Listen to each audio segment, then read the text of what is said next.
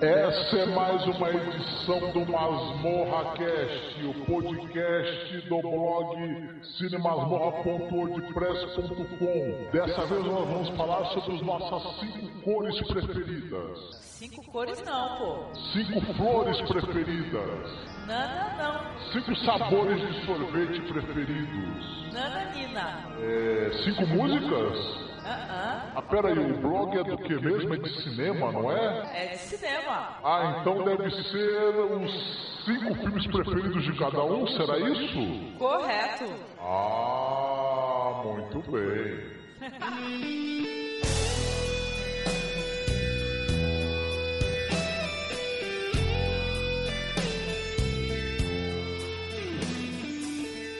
Então, o assunto hoje vai ser cinco filmes que nós gostamos, indicamos e por que indicamos. Eu gostaria de apresentar aqui o Marcelo, que é o nosso amigo do blog marcelotavares.wordpress.com e o Marcos Noriega, que não é de blog nenhum, né Marcos? Ainda bem. Eu queria até dizer, por sinal, que a gente escolheu, pelo menos eu particularmente, eu escolhi cinco filmes, mas é difícil porque a gente gosta de muita coisa no cinema, né? Mas para citar alguns Claro. filmes que nós gostaríamos de conversar sobre eles, eu escolhi esses cinco. São filmes que eu gosto também. Bom, então vamos lá. Eu vou eu também escolhi assim, na verdade, dos cinco filmes, três assim são aqueles que sempre que eu me pergunto, tal, esses três filmes eu sempre falo. Realmente são meus três filmes favoritos aí. Os outros acabam variando um pouco mais. Mas eu vou começar falando de um filme chamado, título em inglês, I Am Sam. Em português deram um título assim, tem nada a ver, mas Uma Lição de Amor. Que é com o Champagne e com a Michelle Pfeiffer, né? O filme, eu achei ele achei, assim, de uma sensibilidade muito grande e uma história, assim, é dramática. É, é o tipo do filme que, assim, você vai chorar, sabe? Todo mundo se emociona muito. E além de ele mostrar o, o- a vida de uma pessoa que tem um retardo mental, assim, uma pessoa especial, né? Que aí ele acaba tendo um relacionamento, tem um- uma filha e a mulher com né, receio de viver com aquele com, com o homem deixa ele sozinho. Então uma pessoa que tem que tem a idade mental assim de, de uma criança de 11 anos, se não me engano, 9, 10 anos assim, tem que se virar sozinho com cuidando de uma filha, que é uma barra para qualquer pessoa em plena sanidade, né? E então é uma história super bonita, muito emocionante mesmo. E a trilha composta somente com, com música dos Beatles, assim, cantada por diversos artistas. Então a, a, a trilha é muito legal porque o- no filme o, o personagem principal, que é o Champagne, que é o chamado Sam, ele, ele tem uns amigos, assim, todos também né, são, são especiais e tal. Eles se reúnem toda quinta-feira para num tal determinado café da cidade, conversam e tal. E todos são amantes de, de Beatles e tal. Inclusive ele dá o nome da filha de Lucy, né? Uma referência à música Lucy in Sky e tal. E, então esse filme para mim assim me, me emocionou muito quando assisti. Achei, nossa, de uma né, sensibilidade enorme e tal. Muito bacana, então eu recomendo para a todos. Quem não viu, veja. Quem já viu, reveja sempre que puder, porque é muito gostoso de assistir o filme. Ah, eu concordo com você em número, gênero e grau, porque esse filme é fabuloso mesmo. A trilha sonora é espetacular. E o Champagne, É. tem- ele teve um lance que ele fez. Maravilhoso. Ele fez um É. laboratório, ele ficou um tempo no- numa clínica. E no filme mesmo tem, tem atores e também tem um. Não sei se é uma ou duas pessoas que têm deficiência mesmo e atuaram. Eu vi os extras É verdade. muito legais, viu? O, na verdade, então, esses amigos que eu comentei, são, acho que são quatro amigos, quatro, eles não são.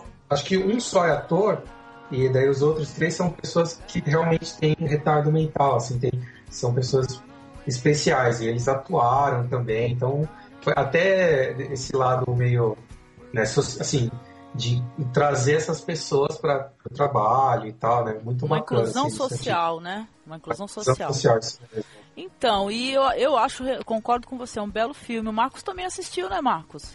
Eu gosto bastante desse filme. Eu me recordo na época que o filme foi lançado e tal, que eu assisti, eu gostei pra caramba e eu fui ler alguma coisa sobre as críticas. Eu lembro que uma das críticas, das primeiras que eu li, é, acho que resumiu bem o filme. É uma aula de cinema. ele tem todo aquele processo judicial. Eles querem retirar a menina dele Uhum. porque ele é deficiente. Ele é uma pessoa muito sensível, é muito bonito e, e procure mais coisas do Champagne, que por sinal, além de um, um grande ator, ele é um diretor maravilhoso também, né, Marcos? Sim, eu, eu lembro que nessa discussão que tem aí, que a, até a psiquiatra, se eu não me engano, ela fala pra ele que ela, ela acredita que realmente que ele ame a filha, mas aquele amor só não é suficiente pra ele criar a filha. Mas no final do filme a gente percebe que também a falta daquele amor iria mutilar emocionalmente a menina de maneira total, né? Você vê que o deficiente mesmo, ele tem um- uma gentileza, ele é especial. A palavra é correta é especial, né, Marcelo? É, eu acho que na verdade, sabe o que é legal? Tem até uma música que eu, eu lembrei agora, que tem, tá até num filme que eu vou falar mais pra frente, que é do Supertramp, que, que chama-se Logical Song, né? E essa música é maravilhosa e a letra fala um pouco assim, de que ah, quando nós éramos crianças, a vida era tão linda, tão, né, tão bela, tudo era maravilhoso, e quando, conforme nós vamos crescendo, nós aprendemos a ser lógico, a ser cínicos, né? Então, quer dizer, o que eu acho que o filme retrata é o seguinte, que essas pessoas, elas, eu ia falar isso, assim, elas não têm muita maldade, que elas têm a mentalidade de crianças, elas não, sabe, não, não aprenderam a ser cínicas, sabe? Elas não são falsas, elas são muito verdadeiras e, e eu acho que isso é, é bacana, assim, sabe? É, Tem uma pureza É, muito, muito bela, bacana. né? Muito bela pureza. Isso, então, é, de uma, é óbvio que chega a ser de uma inocência, né? Mas é mu- eles são muito. Tem muito amor pra dar, obviamente. E não tem, assim, sabe, aquela malícia, né? Que, nós, que. Que na verdade, quando a gente vai aprendendo isso, ao- né? Na, na fase adolescente e tal, e quando nós somos adultos, né? Nos tornamos adultos, todo mundo já tá mais calejado e tal. Então, o- os personagens, principalmente o Champagne, ele não teve essa, né, essa coisa de malícia. Então tudo que ele faz, ele faz com muito amor, muito carinho, não tem segundas intenções, né? Não, e fazendo, e, mesmo. fazendo aqui um comentário a respeito do Champagne, o, ele é um ator tão. Eu acho ele fabuloso ele. tem- Maravilhoso, maravilhoso. Ele é maravilhoso e ele, você vê ele em outros filmes, ele tem um olhar esperto, né? Mesmo naquele outro filme dele, que é, é, Os Últimos Passos de um Homem, que ele faz um criminoso. Nossa, esse filme também. Ele é fabuloso esse filme. É. Ele tem aquele olhar esperto, matreiro. E nesse filme, ele, pra você ver como ele é um ótimo ator, excelente ator, ele tem um olhar totalmente inocente, aqueles olhos azuis muito líquidos, né? Muito bonito. Bom, eu queria, para introduzir os, meus- os comentários que eu quero fazer, são cinco filmes brasileiros. Quando a Angélica me falou, eu tava aqui puxando pela memória, por exemplo, qual foi o filme que eu mais gostei no ano tal, ou o filme que eu vi no ano tal que eu mais gostei. E teve alguns anos em que foram filmes brasileiros.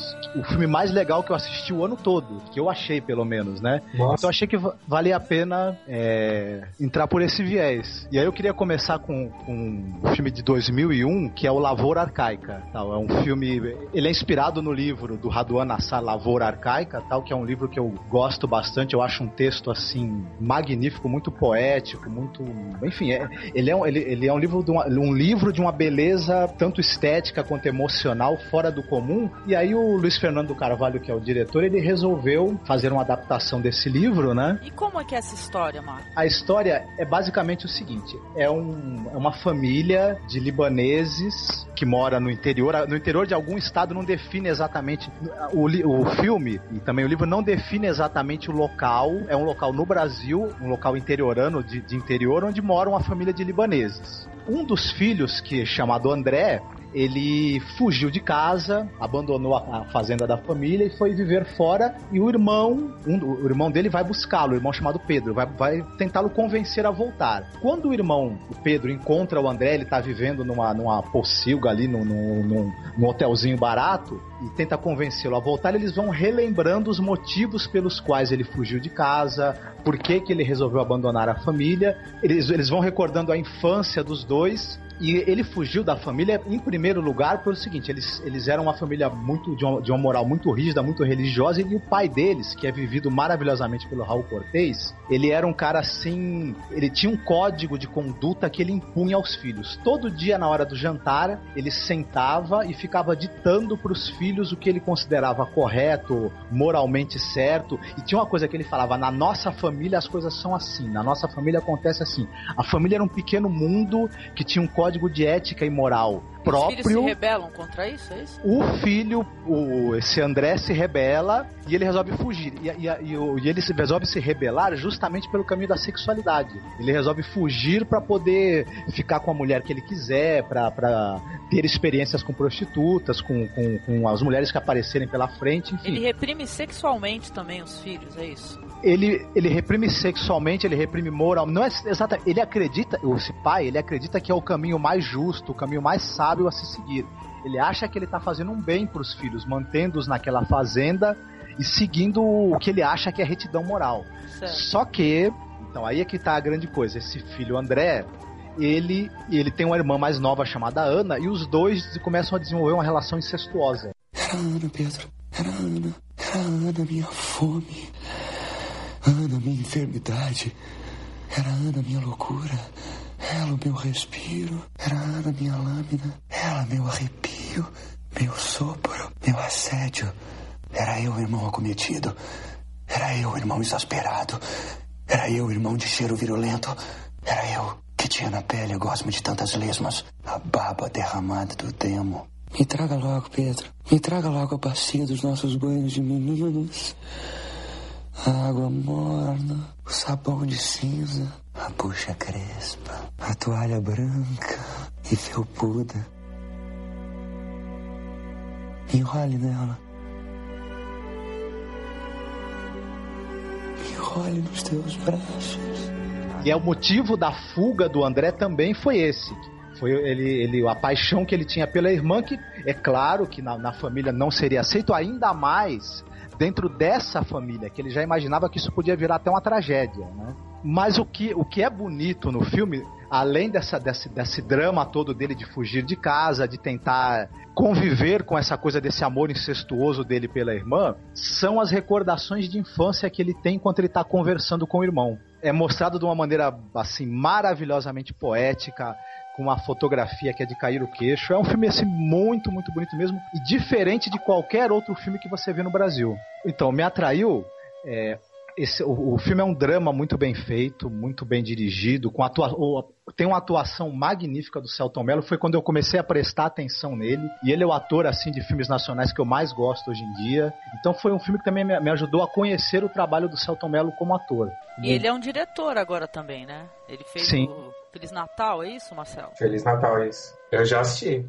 Aí, gostou do Feliz Natal? Eu tô curiosíssima de assistir esse filme. Olha, eu vou te falar o seguinte: o filme, quando começa, nossa, eu achei maravilhoso. Assim, o começo do filme é muito bom, porque aborda um assim, tema de, de, família, né? Assim, aqueles drama familiar e tal, mas de uma forma muito bacana. Então ali o começo eu tava, nossa, curtindo muito. Mas depois eu achei que perdeu um pouco assim o fio da meada e vai perdeu aos poucos. É, perdeu aquele ritmo, assim, começou muito bem, aos poucos o filme vai. Não é assim um filme ruim, eu gostei do filme, mas eu acho que poderia, pelo, pelo tema que foi abordado, a forma como foi, poderia ser. Tem um ditado no, no mundo do cinema que diz assim: guarde o melhor pro final, entendeu?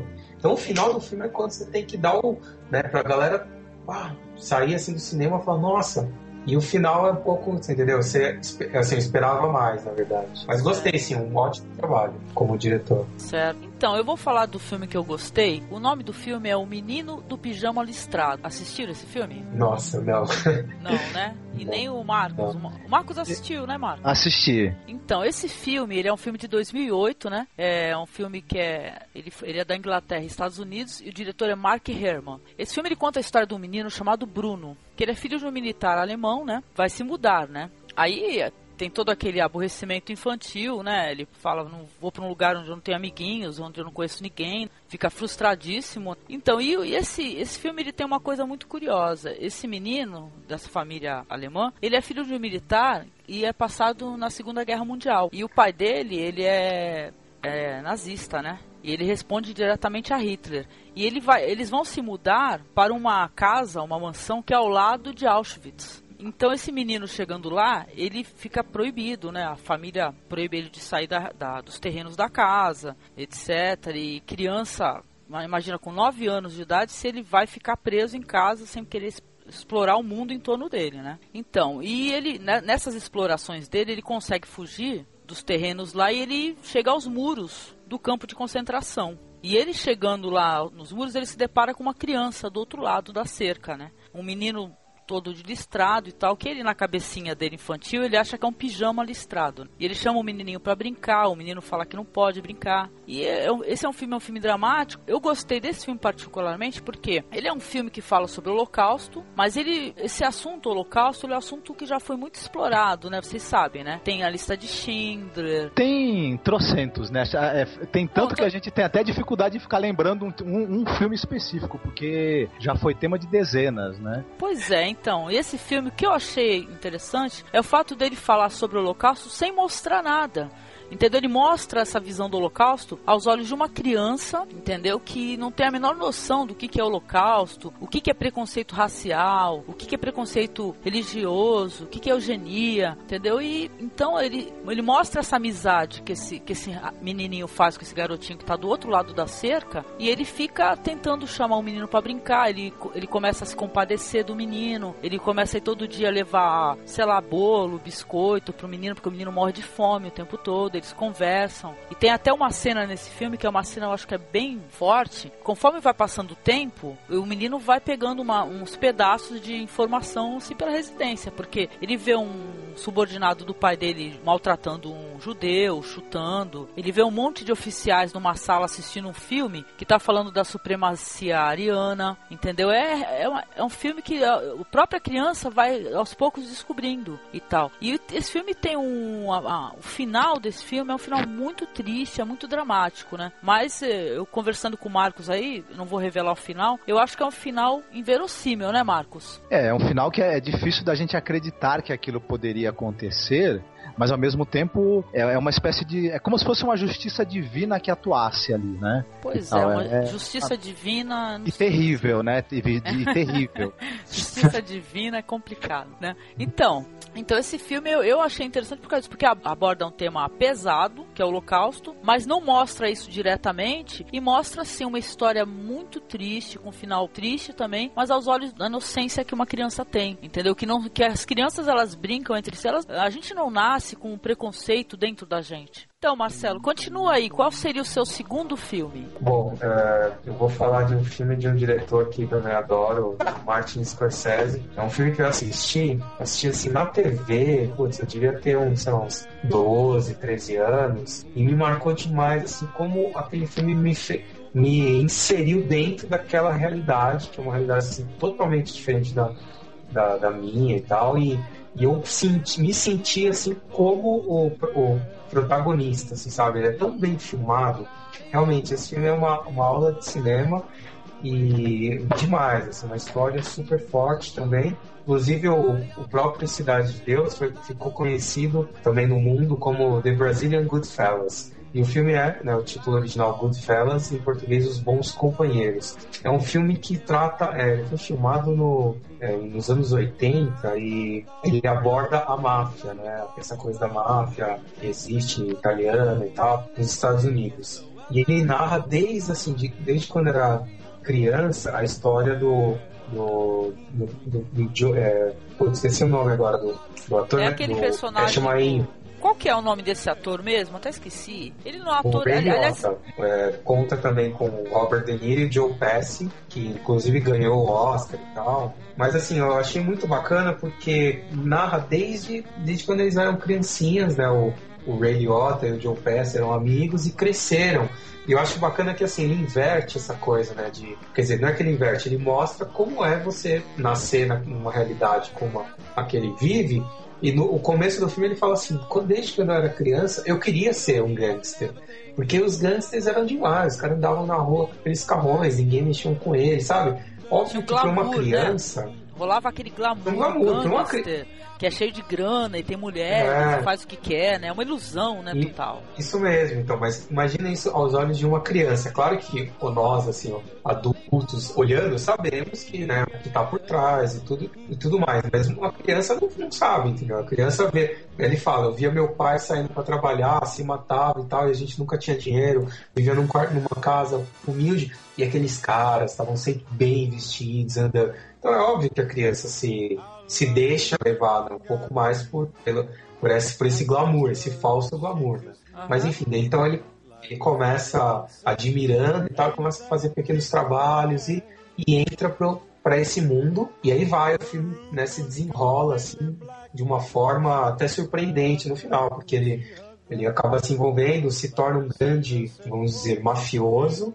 né? E no final, para salvar a própria pele, ele acaba fazendo né, coisas que, que custaram para ele, assim, poderiam custar a vida dele. Ele entra até para o serviço de proteção à testemunha dos Estados Unidos. É baseado numa história real, então é, é eu gosto, assim, você falou que gosta de filmes baseados em livros, eu adoro filmes assim, sabe? Baseado em história real, porque eu não sei, quando acaba o filme, eu falo, nossa, imagina que aquilo aconteceu mesmo, né? De, claro, é não, não igual ao filme, mas assim, né? aconteceu, é, tem uma vida ali. Enfim, então eu acho que assim, além de ser né, uma história muito bacana e tal, é ultra bem filmado, assim, para quem, né, quer, sei lá, tem pretensões, às vezes de querer virar, se tornar cineasta, ou ver como é um filme bem feito, aqui é impecável, assim as, as cenas, tem um plano sequência, assim, só chamando. Vou, vou chamar a atenção para duas coisas desse filme, duas cenas. Uma que é um plano sequência, plano sequência é o seguinte, é, para quem não, né, não tem muita noção, é quando a câmera né, não, não tem aqueles cortes, assim, a câmera começa em um ambiente, né, e ela se muda para outro, assim, ela não, sem corte, né, então aquilo é filmado, é todo feito uma coreografia para fazer a filmagem. E nesse filme tem um, um, plano de sequência maravilhoso que no momento que o Ray Liotta, né, o personagem dele, quer estar tá conhecendo uma garota, ele quer impressionar. E o cara, esses caras mafiosos, eles pagam todo mundo, então eles entram nos restaurantes, né? Tem toda uma entrada assim, meio VIP. Aí ele chega, a cena começa na rua, eles descendo do carro, e a câmera. Não tem corte né, a partir desse momento. A câmera acompanha os dois saindo do carro, atravessa.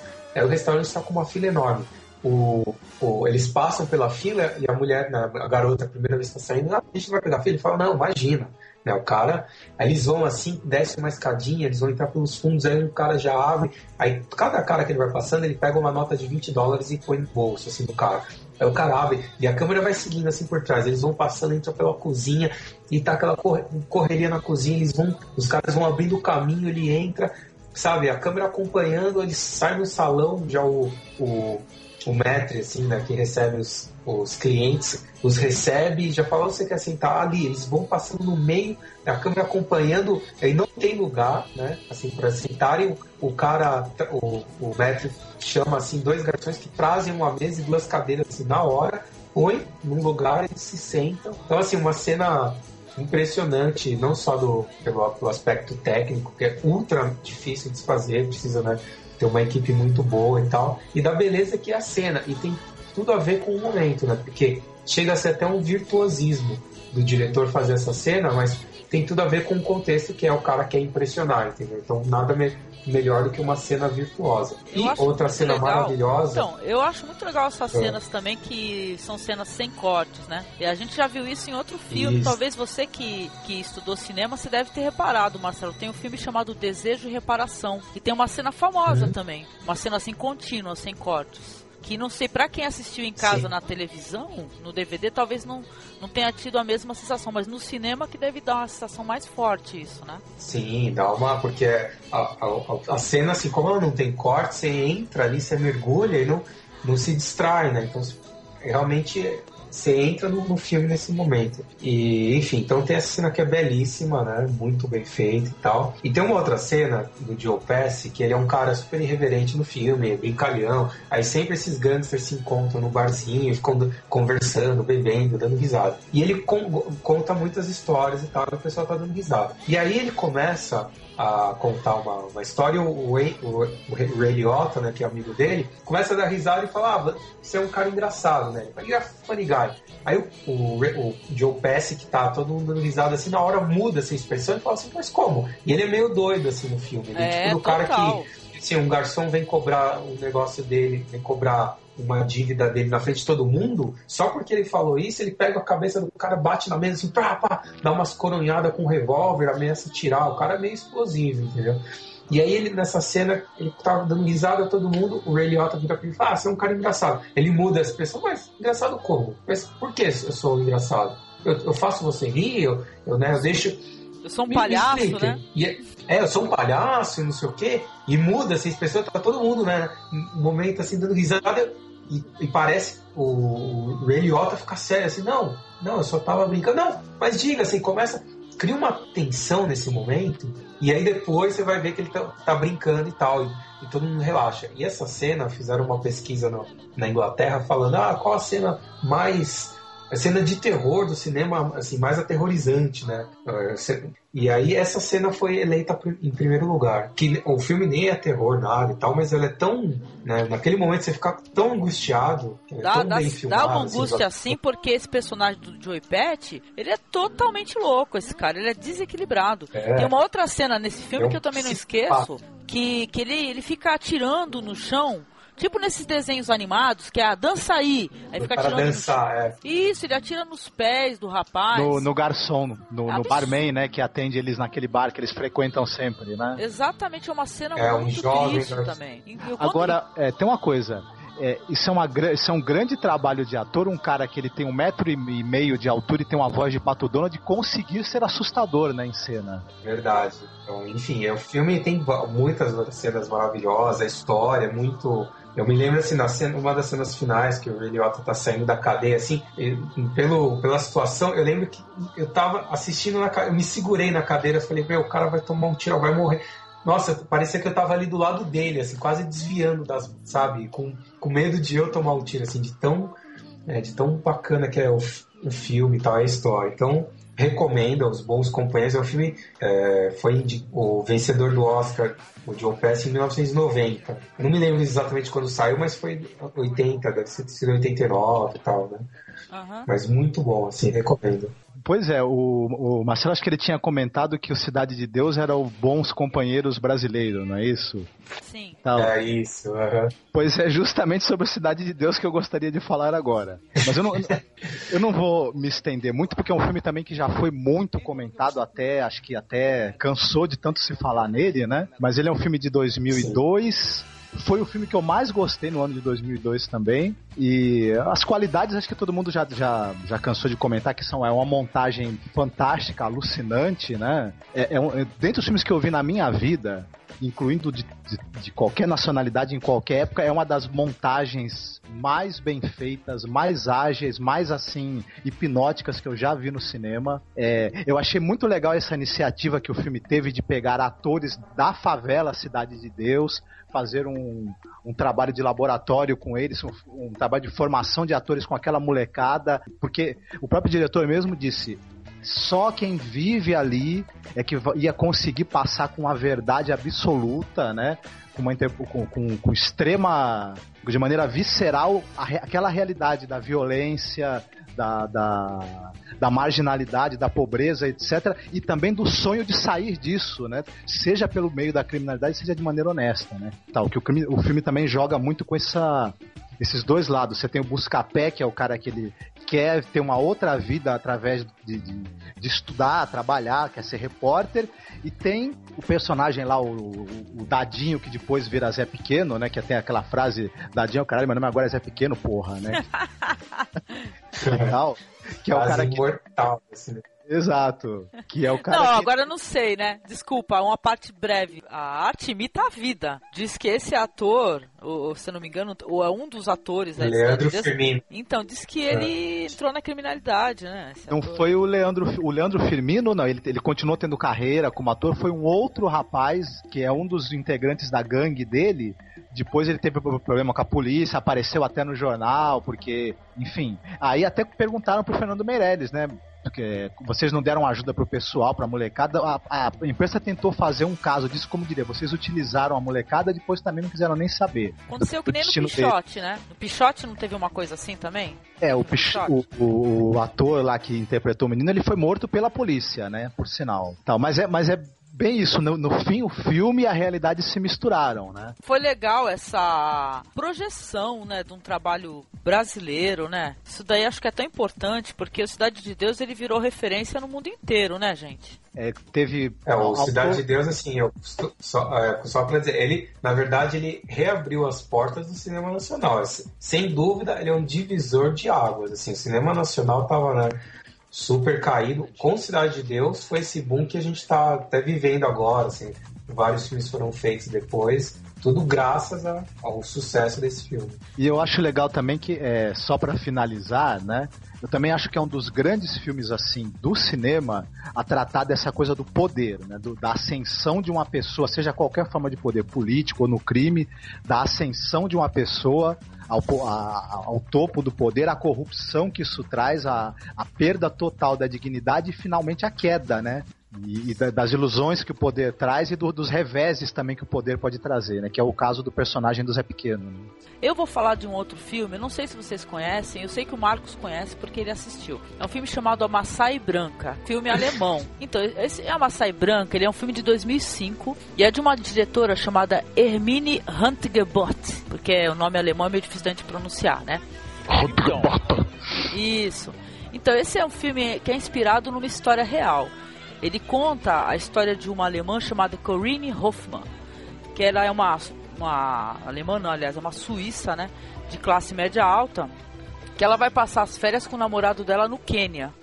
E ela se encanta com, com o país e tudo, e ela tem uma visão que é, é, realmente é um homem muito lindo, que ele é um guerreiro Maasai. É, ele se chama Lemalian ela chuta o balde, ela larga o namorado, ela larga a vida dela na Suíça, que ela tem uma loja, ela é comerciante, para ir morar junto com esse com esse homem, esse rapaz chamado Lemalha, e ela vai encarar todos os desafios, ela resolve entrar de cabeça assim na relação, sem conhecer nada da cultura dele, sem eles eles não falarem, ele fala muito pouco de inglês, eu acho que ela e ele falam pouco inglês e tal, tem para eles ter um diálogo é complicado e tal. E esse filme, eu achei um filme interessante porque, além de mostrar, assim, o, o que que é, a, até que ponto uma pessoa pode estar tá disposta a abandonar tudo por amor, né? O que, o que, que é essa obsessão que essa mulher tem? O que, que é isso? É uma busca desesperada por mudança? Se ela está é, acomodada na vida dela e ela não quer mais aquilo, ela faz qualquer coisa para mudar.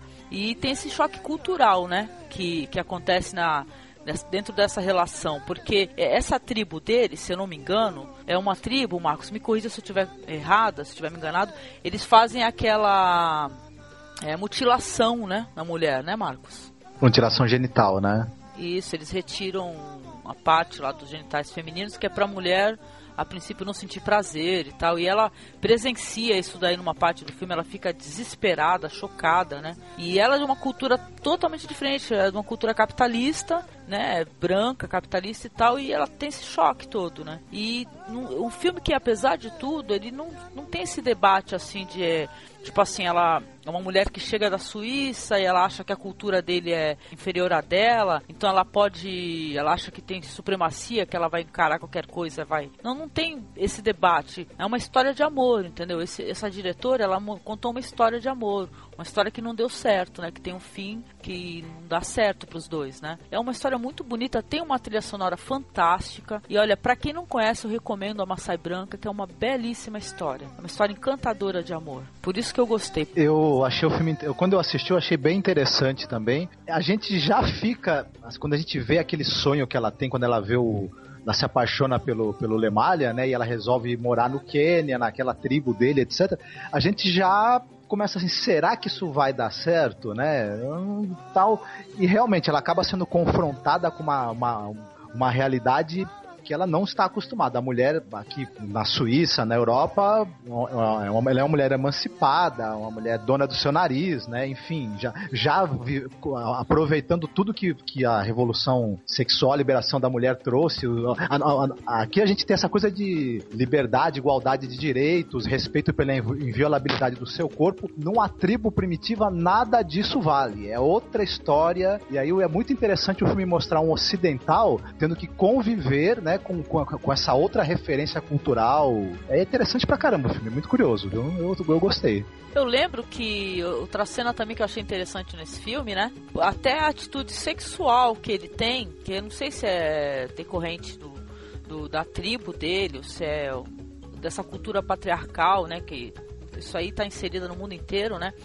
Que a primeira vez que eles vão ter uma relação sexual, ele não, não entende isso de, ele ficar de frente para a mulher para ter uma relação sexual. Ele vira ela assim brutalmente, né? Quer dizer que ela, com muito carinho, com muito afeto, ela foi explicando, ensinando para ele como ela queria ser amada também. Achei muito bonito isso. Eu vou, vou come, começar agora. Engraçado que os três filmes que eu vou falar agora seriam os, os favoritos, mas tem o mesmo ator mas assim, não é nada, é pura coincidência tal. Mas o, o que eu quero falar agora é de um diretor chamado James Cameron. Antes desse filme, ele tinha feito Almost Famous, aquele filme quase famoso, não sei se se chegaram a assistir, é um filme bem bacana, é um filme inclusive autobiográfico, porque a história, o personagem principal ali é o próprio diretor, quando tinha 14, 15 anos, que acabou caindo numa turnê né, de, de uma banda famosa e tal, que na, na, na, realidade era a banda era Led Zeppelin. E aí ele começou a escrever, e com 15 anos o cara estava escrevendo para a revista Rolling Stones e tal. Então é uma história super bacana, assim, bem, né, para quem gosta de música e tal, é fã do, do Led Zeppelin, vai,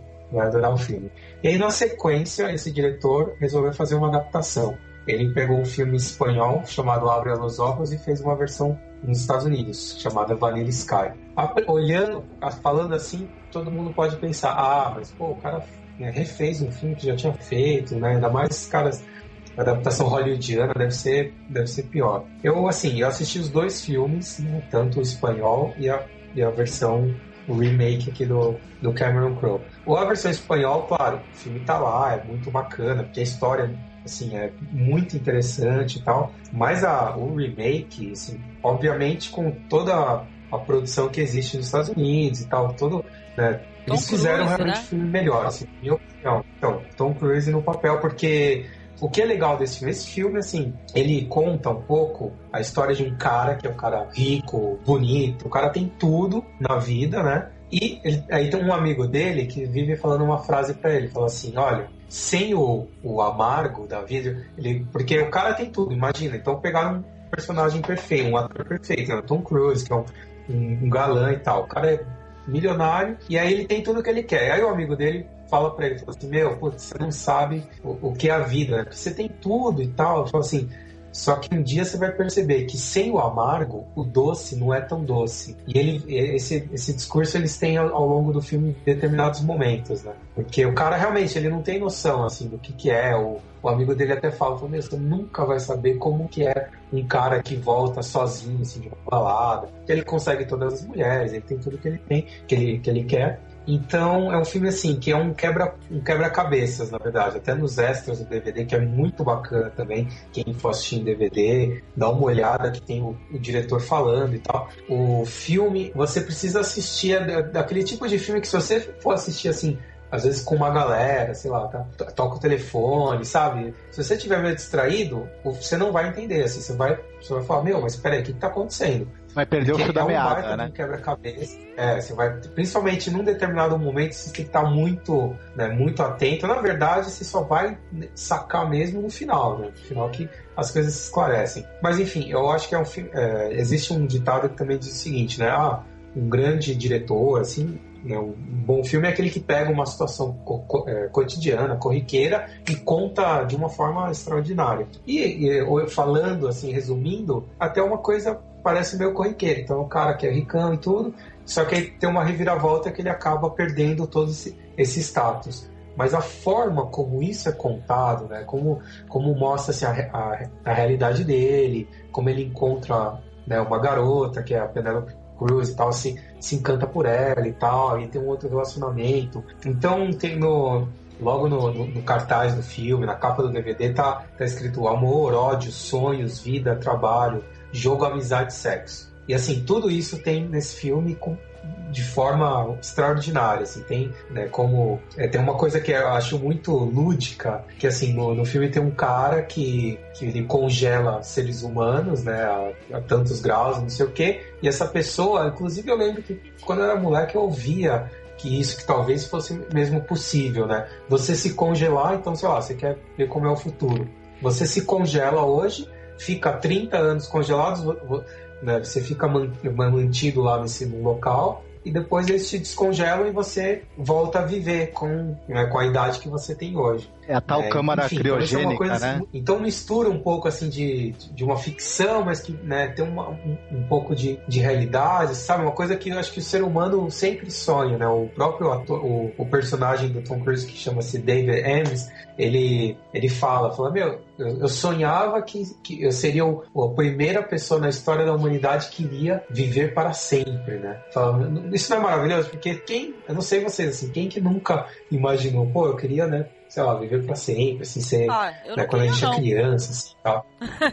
é, enfim, não sei, mas eu... Eu, eu, eu, do ia, eu ia ficar com assim, problema que nem o Highlander, entendeu? Eu ia ficar assim, porra, eu, eu ia. Não, sem sacanagem. Eu ia ficar assim, pô, peraí, pra que, que eu vou viver pra sempre? As pessoas que eu amo vão morrer, sei lá, não queria nada. Aí eu queria viver pra sempre sim, É, eu, ia virar, eu ia virar o cara mais chato do mundo, que o pessoal fala, já viu isso daí, já vi. Eu acho muito bacana, assim, inclusive tem uma frase que é, que é muito, acho que é muito atual, né? Que logo no começo ele vira e fala assim, olha, 99% é, das respostas de todas as perguntas é dinheiro, né? A gente vive nesse mundo tal capitalista e que to- todo mundo né, quer ter dinheiro, quer ter dinheiro, quer ter mais e tal. Então é um filme assim muito bacana, uma história de amor belíssima. Tem frases assim no filme que são maravilhosas, são marcantes, assim como quando ele tá o personagem principal, ele tem um romance com a Penelope Cruz e tal, e aí eles meio que estão separados e ele quer continuar e tal, ela, ela não tá muito afim, daí ela fala assim, meu, desencana, nós nos vemos numa próxima vida, quando nós dois formos gatos. Sabe, assim, uma coisa de uma, uma poesia também, né? É engra, engraçado ao mesmo tempo, mas é de uma poesia, enfim. Então o filme conta uma, uma história assim que é muito é, real, assim, é, poderia ser acontecer hoje, né, com qualquer pessoa, e é muito bela a forma como é contado o filme, você fica impressionado, você, você fica querendo saber o que está acontecendo. Nossa, quando você entende, assim, você fala, meu Deus, né? Então é um filme que me marcou muito e adoro, recomendo a todos aí. Que legal, Marcelo. Então, eu, eu assisti esse filme, na verdade eu assisti o Abra Los Ojos, né? Eu não consegui assistir esse filme do, eu não consegui assistir o filme do Tom Cruise, aí eu não sei, mas o original, quando eu assisti, se não me engano, na época que eu tinha, acho que era Telecine, sei lá. Aí eu assisti, eu fiquei encantado. Acho que o Marcos assistiu também, Marcos? Não, não assistiu Abra los Ojos. Ah, acho que você O original, assistiu, infeliz- é o- Não, o não, rapaz eu- tem, a- tem o rosto deformado, ele fica com uma Não. máscara, né? Não, não, não assisti. Eu assisti o do Sky. O original eu não assisti. Eu assisti, achei muito legal. Mas é uma história que é, é- é- a versão, pelo que eu vi, pelo que eu li, ela é praticamente idêntica, né, ao original, né, Marcelo? Sim, é, é um, é um remake mesmo, é o mesmo filme, inclusive a Penelope Cruz está, no- está nos dois, né? É o, é o mesmo filme, só que assim, é- tem- as diferenças de produção, né? Porque pra contar essa história de um cara que tem tudo na vida, hum, quer coisa melhor do que pegar um cara, que é o Tom Cruise, coloca ele como dono lá em Manhattan, assim, no prédio mais chique que existe lá, entendeu? O cara sendo dono de tudo, o cara dirige um puta um- uma Ferrari, sabe? E aí tem uma cena inicial do filme que ele é ele correndo pela por, por Times Square, né, que é aquela, aquela esquina super famosa lá nos Estados Unidos, e tá vazia, assim, sabe? É desesperador, o cara tá, se sente vazio, é sozinho no mundo. E eu me lembro que eu já tive, assim, um pouco esse, essa, essa visão, assim, nunca cheguei a ter um sonho, assim, tão, tão real como no filme, mas eu ficava me perguntando, meu, imagina, assim, se você ficasse sozinho no mundo, Desespero. Imagina que loucura que era. E o filme tem um. Então, é o desespero do personagem. Começa logo com essa cena, assim, muito impactante. E, enfim, eu, nossa, é muito, muito bonito. Assim, um filme que. É aquele tipo de filme que você ah, assiste. Aí você quer assistir de novo, sabe? Porque tem filme que você vê uma vez, ah, bacana, gostei. Esse não, você assiste, você, putz, você quer ver de novo. Eu já assisti mais de, sei lá, eu tenho DVD em casa, eu já assisti mais de 40 vezes, assim, fácil. Caramba, Muito bom. que legal. Sério, Então- sério. Sem as falas de fora e saltear. Olha, o Marcelo tava falando de- dessa coisa que o filme também lida com essa coisa do, do- do- da ânsia por dinheiro, do capitalismo, etc. O filme que eu vou comentar, eu também tem, tem um pouco a ver com isso. É, é um outro filme com o Celton Mello, que é O Cheiro do Ralo. Ah, fantástico. Que eu é um filme, se não me engano, é de 2000, ele é de 2006 e foi o É filme muito bacana. Que eu mais me diverti no ano de 2006. Não sei se foi o melhor filme que eu vi no ano, mas certamente foi o mais divertido. Caramba, é muito hilário. Exato, ele, ele é inspirado num livro, né, O Cheiro do Ralo, que é escrito pelo Lourenço Mutarelli, que era um cara que era des- é, é desenhista de quadrinhos tal, mas ele tem algumas. é, escreveu alguns livros também. O Cheiro do Ralo é um livro curtinho, é um livro muito divertido, muito interessante, e o filme, que é dirigido pelo Heitor Dália, O Heitor Dália já tinha trabalhado com o Celton Mello no filme Nina. Não tal. assisti. E também que é um filme bacana tal. E tem uma participação desse quadrinista do Lourenço Mutarelli, que, ele, que tem umas animações no filme que o Lourenço que fez a, a arte dessas animações. E aí eles voltaram a trabalhar juntos, o, o Heitor Dália filmando o livro escrito pelo Lourenço. E, o, e, a, e a história é muito divertida porque o personagem, que por sinal chama Lourenço, ele é bem isso, ele é um dono de um de uma loja de, de um antiquário, né? Que ele, ele compra coisas usadas das pessoas que as pessoas estão querendo se desfazer, objetos que têm valor pessoal, valor sentimental, objetos antigos. Só é uma que espécie ele, de prego, né? É, um é uma prego. espécie, é uma espécie de isso mesmo. Só que ele é um cara, para começar, ele, ele, ele, no começo do filme, ele é um cara que ele tem a lojinha dele, ele tá noivo, ele parece ser, ter uma vida normal. Quando você olha o cara mais de perto, você vê que ele é um cara que ele é noivo, mas ele não tá nem aí para os sentimentos da noiva dele. Ele tá noivo meio que na inércia, né? Ele, pode- ele é um cara que também, quando as pessoas vão procurá-lo para vender as coisas, ele, ele fica humilhando, ele fica Sacaneia muito. sacaneia. torturando as pessoas por causa da necessidade que elas estão de se desfazer de algo que elas gostam, que elas estão precisando de dinheiro, ele fica zoando com a cara do pessoal. Então, ele é um personagem também que, assim, é para ele, tudo é dinheiro e tudo é cifrão. Tanto é que ele se apaixona por uma, por uma- pela bunda de uma moça, né? Exatamente. Só que ela retribui a paixão dele, só que ele não quer namorá-la, ele quer pagar pra ter a bunda dela, ele quer comprar a bunda dela. Porque pra ele tudo é comprar, ele, ele não quer que ninguém dê nada pra ele por- porque gosta dele, por, por uma Não, e o cara é tão babaca, meu, só fazendo uma, um- uma parte. O cara é tão babaca que ele fala isso para ela, não Exato. é, Noriega? Não, ela fala, não, eu gosto de você, eu daria a bunda pra você de graça. Ele fala, mas eu não quero de graça, não quero que você, porque você gosta de mim, eu quero comprar. Ele tá com um problema no ralo do banheiro da loja dele, que fica saindo um cheiro, né? Cheiro do ralo. M. Só que esse cheiro, ele, ele sente também é a podridão dele, né? Ele é um sujeito frio, egoísta, cínico, descarado, né? Infeliz. Então ele fede literalmente, né? Dentro. E aí esse cheiro exala do ralo. E ele fala pra todo mundo, ó, o cheiro não é meu, é o ralo. Até que Ele- alguém pergunta pra ele, Do, mas do ralo, né? é, é o ralo do banheiro. Mas o pessoal fala, mas quem usa o banheiro é você? Então, de quem que é esse cheiro? Tá, Tem até uma cena hilária que ele contrata um cara, né? Um encanador pra dar um para consertar, né? Aí o cara fala, olha, é, o conserto vai ser 300 reais. Aí o cara ele fala, quanto? 300. Não, não, não, não quero, dá licença, não quero. Mas olha, se tu comer tudo que sair daí, eu te pago os 300.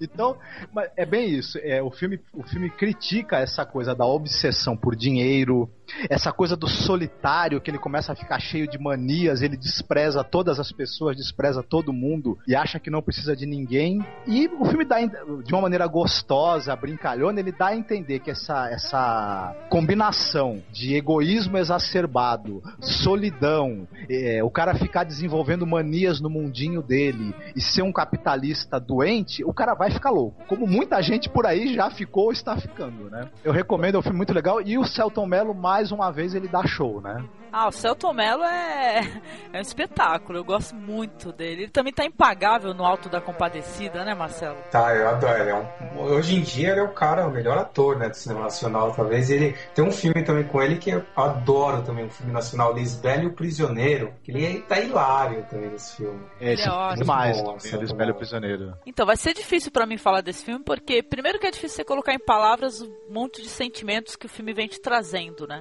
Às vezes de uma vez só, às vezes devagarinho. Uhum. Então, esse filme é um filme chamado Bem Amada. Ele é um filme de 1998, é, americano, né? O diretor é Jonathan Demme, que ele é o diretor do Silêncio dos Inocentes, Filadélfia. Recentemente, esse filme Casamento de Rachel, também, não sei se vocês já ouviram falar, né? Do Casamento de Rachel. É com a bocuda Anne Hathaway, né? Então, ele é baseado numa história real, né? De uma vencedora do prêmio Nobel chamada Toni Morrison. O livro ele conta mais ou menos a época do final do século XIX, né? E ele conta a história de uma, uma escrava fugitiva, né? Que se chama Sete. E essa mulher conta toda essa trajetória dela, a fuga dela dessa fazenda, que ela sofre terríveis maus tratos. E ela tá grávida, ela foge próximo de ganhar o neném, né? Ela tem uma moça que ela encontra no meio da floresta que ajuda ela a ter essa criança. O filme começa mostrando a história dessa mulher, a Sete, vivendo com, com essa filha chamada Denver, já adolescente, depois que aconteceram muitas coisas durante o filme, né? E mostra a chegada de um amigo dela, que também ele é um escravo fugitivo, que quem faz o papel dele é o Danny Glover, né? E o nome desse escravo é Paul D. Então, na casa dela é aquelas casas que, tipo assim, a comunidade não vai visitar essa mulher, porque a casa dela tem fama de ser assombrada. Tanto que esse filme é uma mistura, assim, de terror, de drama, de suspense. Esse homem, esse, esse personagem do Danny Glover, quando ele entra na casa, ele sente essa presença e ele faz, um, faz umas orações, umas invocações e tal, e desaparece. Esse fantasma que fazia tremer tudo, assustava ela. Então ela começa a ter esse, esse romance, né, com Paul D e redescobrir o amor e tentar ter um pouco de felicidade na vida, né? E vai mostrando através de flashes durante o filme o que, que aconteceu com ela. Tem uma criança que ela que ela matou, né? Uma filha dela, né? Que logo quando ela chegou na casa dessa ela vai morar na casa da falecida sogra, que é a Baby Suggs. A Baby Suggs. Ela vai morar na casa dessa sogra quando ela chega fugida, tal e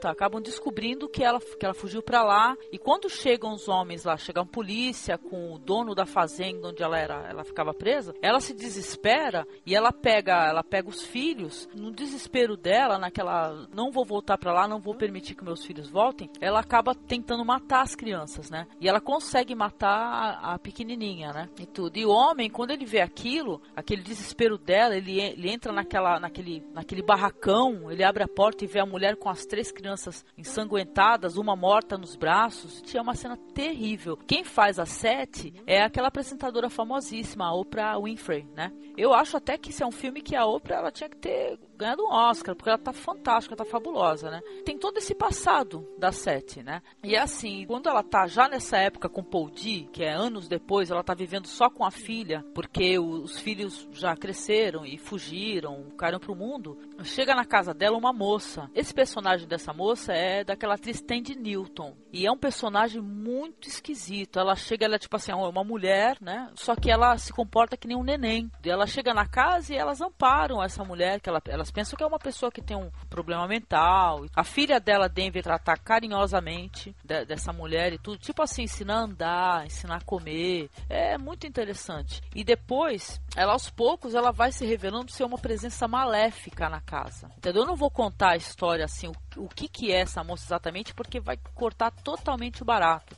de quem for assistir. Mas é um filme que ele, que ele joga muito com isso, tanto com, com o terror, quanto o drama e o suspense, e ele não se prende é, demais num, num, gênero só, ele tem tudo junto, né? E esse filme, eu gostei desse filme particularmente, passa uns flashes assim na cabeça da Sete, essa falecida sogra dela, ela é uma espécie de, de líder espiritual de, dessa comunidade, ela prega para as pessoas a dignidade, a paz interior, tem uma cena, tem uma pregação muito linda que ela, estão todas as pessoas em torno dela, e ela fala assim: olhem para suas mãos. Aí as pessoas olham, beijem as suas mãos, dancem, cantem. Muito legal, entendeu? Essa atriz é fabulosa que faz a Baby Suggs. Elas vinham de toda parte ouvir Baby Suggs divina. Eu vi e ouvi coisas que nunca tinha visto antes. Eu vi como eram os negros livres pela primeira vez na vida. Aqui nesse lugar, Somos carne e osso. Carne que chora, que ri, que dança descalça na grama. Amem a sua carne. Amem muito. Lá eles. Eles não amam nossa carne. Oh, meu povo! Meu povo, eles não amam as suas mãos. Eles só usam elas para amarrar, plantar, cortar e deixar vazia. Amem as suas mãos. Levantem elas e beijem elas.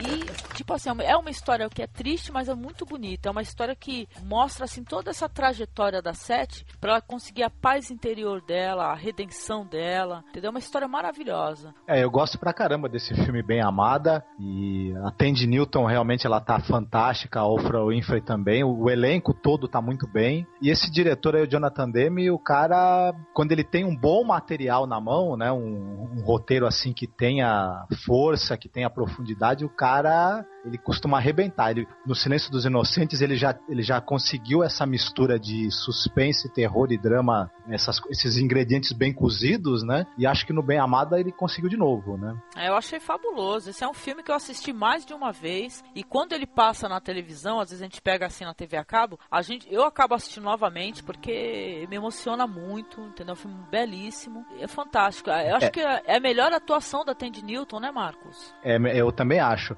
E é um filme assim que, quando ele tá narrando o drama da Sete, o sofrimento pelo qual ela passou na, na quando ela ainda estava escravizada, etc., ele emociona, ele, ele leva você perto das lágrimas. Na hora que o filme cai pro terror, ele dá medo realmente. Realmente, é terrível. Então... Aquela cena, aquela cena que mostra o surgimento da, desse personagem da Tandy Newton, que ela tá, tipo assim, na beira de um lago, jogada e tudo e coberta de moscas, né? Nossa, é, é muito assustador. Teve gente, por sinal, nos fóruns aí tal, que eu andei pesquisando, teve gente que não assistiu inteiro porque ficou com medo do filme. Sendo que é um filme que não é nem. Não é um terror, entendeu? Ele não é um filme. Não é um terror, ele é tipo de um drama histórico, vai mais para drama histórico. Mas é um filme fabuloso esse filme aí.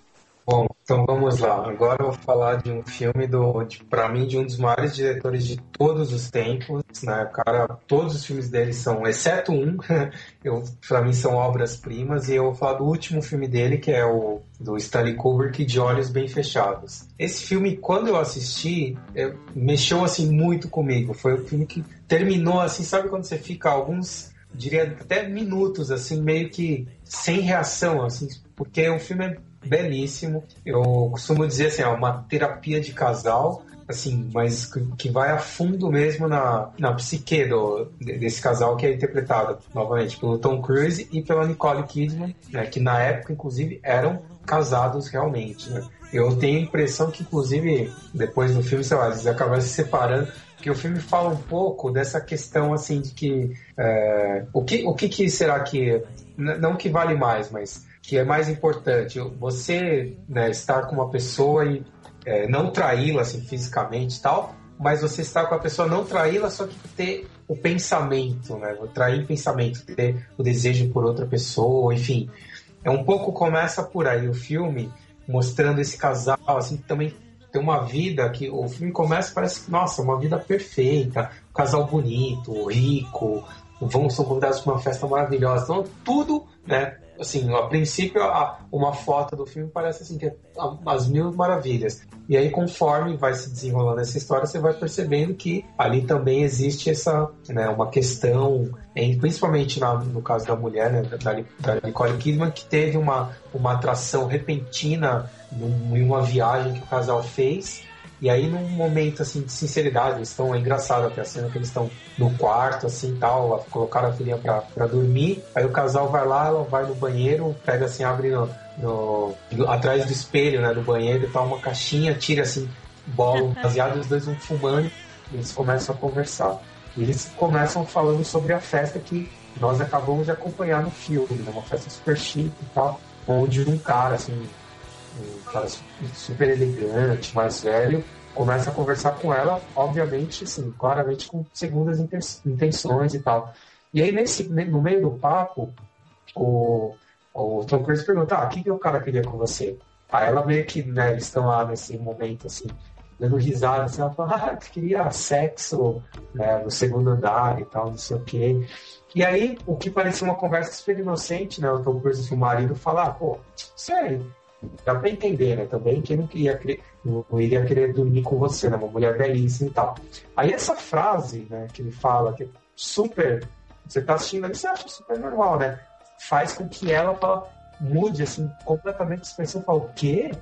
Quer dizer que você acha que só a única razão de um homem se aproximar de mim é por sexo, não sei o quê?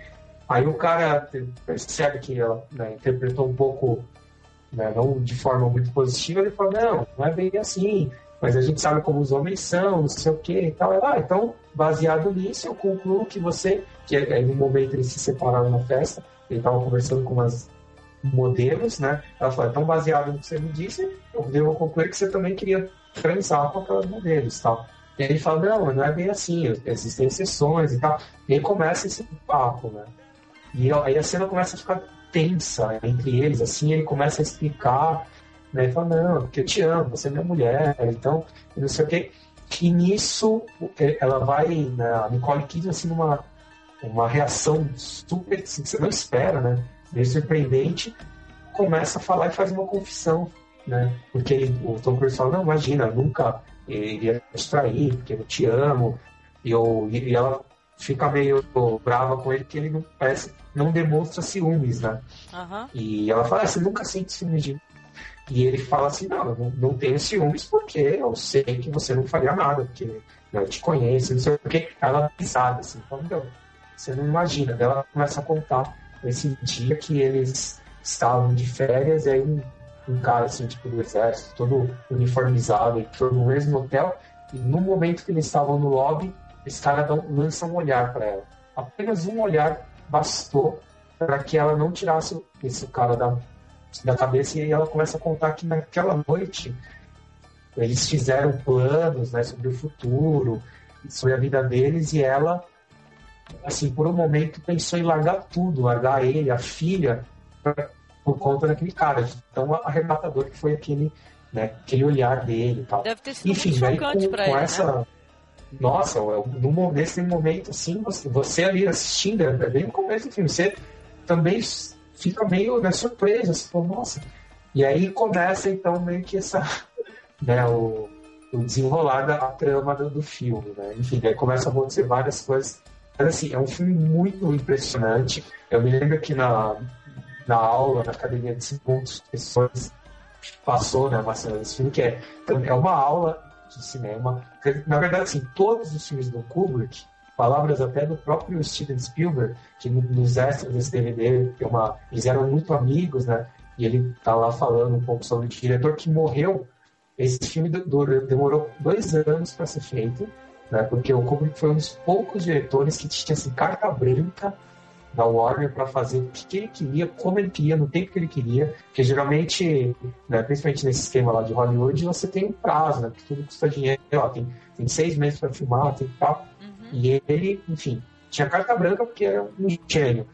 Então foi um filme muito demorado. Assim que terminou, terminou o corte, né, a montagem, nem, nem havia estreado ainda, o diretor morreu. Eu diria que foi assim, ele colocou tanto né, nesse trabalho, assim, que deu um vazio tão grande que, enfim, é meio é, um pouco é, polêmico até, mas é, é o que eu acho. E aí o, o, o próprio falando do Steven Spielberg, que é um grande amigo dele, fala então que isso é uma característica comum a todos os filmes dele. É impecável, né, a forma de filmar. O filme é belíssimo. Eu estava comentando, esse meu professor falou que quando ele foi assistir ao cinema, uma determinada cena, assim, que ele vai numa mansão, e aí tá tendo meio que um ritual, assim, o professor falou, meu, eu tava no cinema olhando pro lado e falou, eu tô viajando, esse filme é tão bom assim. Não, é, o filme é muito bom mesmo. É impressionante, as imagens são, são imagens que entram na sua cabeça e nunca mais vai esquecer. E a história é muito forte. assim. então, eu recomendo, eu diria, é um bom filme até para assistir assim em casal, né? E depois aposto que vão, vai dar muita, muita conversa. aí Dá discussão, né? Esse é um filme que dá discussão, Ah, porque aí começa, discussão. é, peraí. Então, Mas o. é que, é que eu, eu gosto muito assim, de sinceridade e tal. Então acho que é legal instigar mesmo essa sinceridade nas pessoas. Legal, legal, legal. Se eu puder acrescentar só uma coisa, o- esse filme do Kubrick ele é inspirado num livro que chama Breve Romance de Sonho.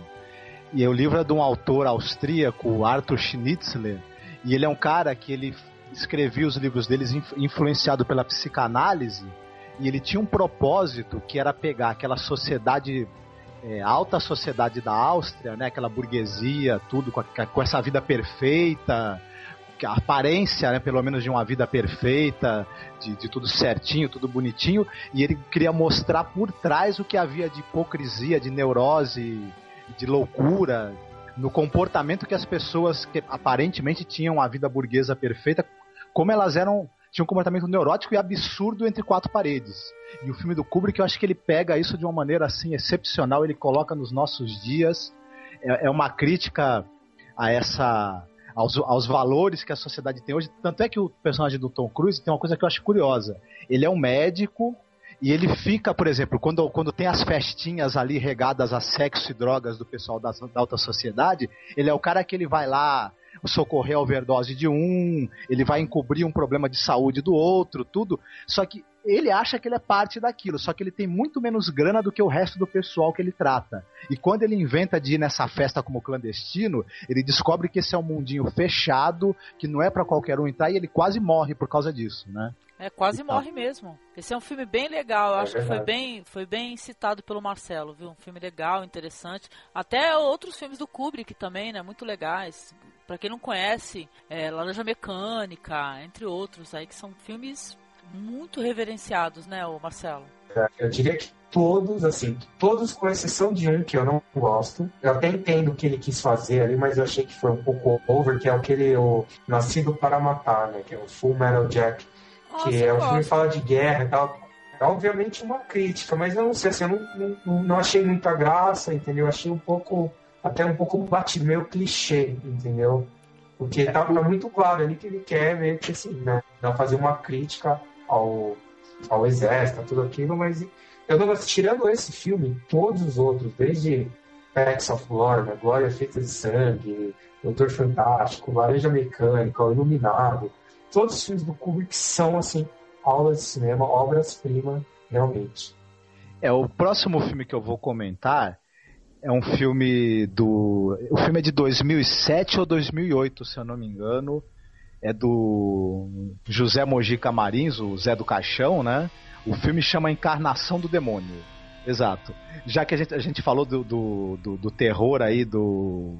Então, eu achei ah, esse filme interessante porque é o seguinte: o, o Zé Mojica Marins, o Zé do Caixão, ele é um cara que ele batalhou durante décadas da vida dele para produzir filmes de um gênero que o Brasil não tem tradição que é o gênero do terror. O Brasil não tem uma tradição de cinema de terror. É, os títulos de terror assim na, na, na, na que, que, o Brasil produz são muito poucos em, em períodos de tempo muito espaçados.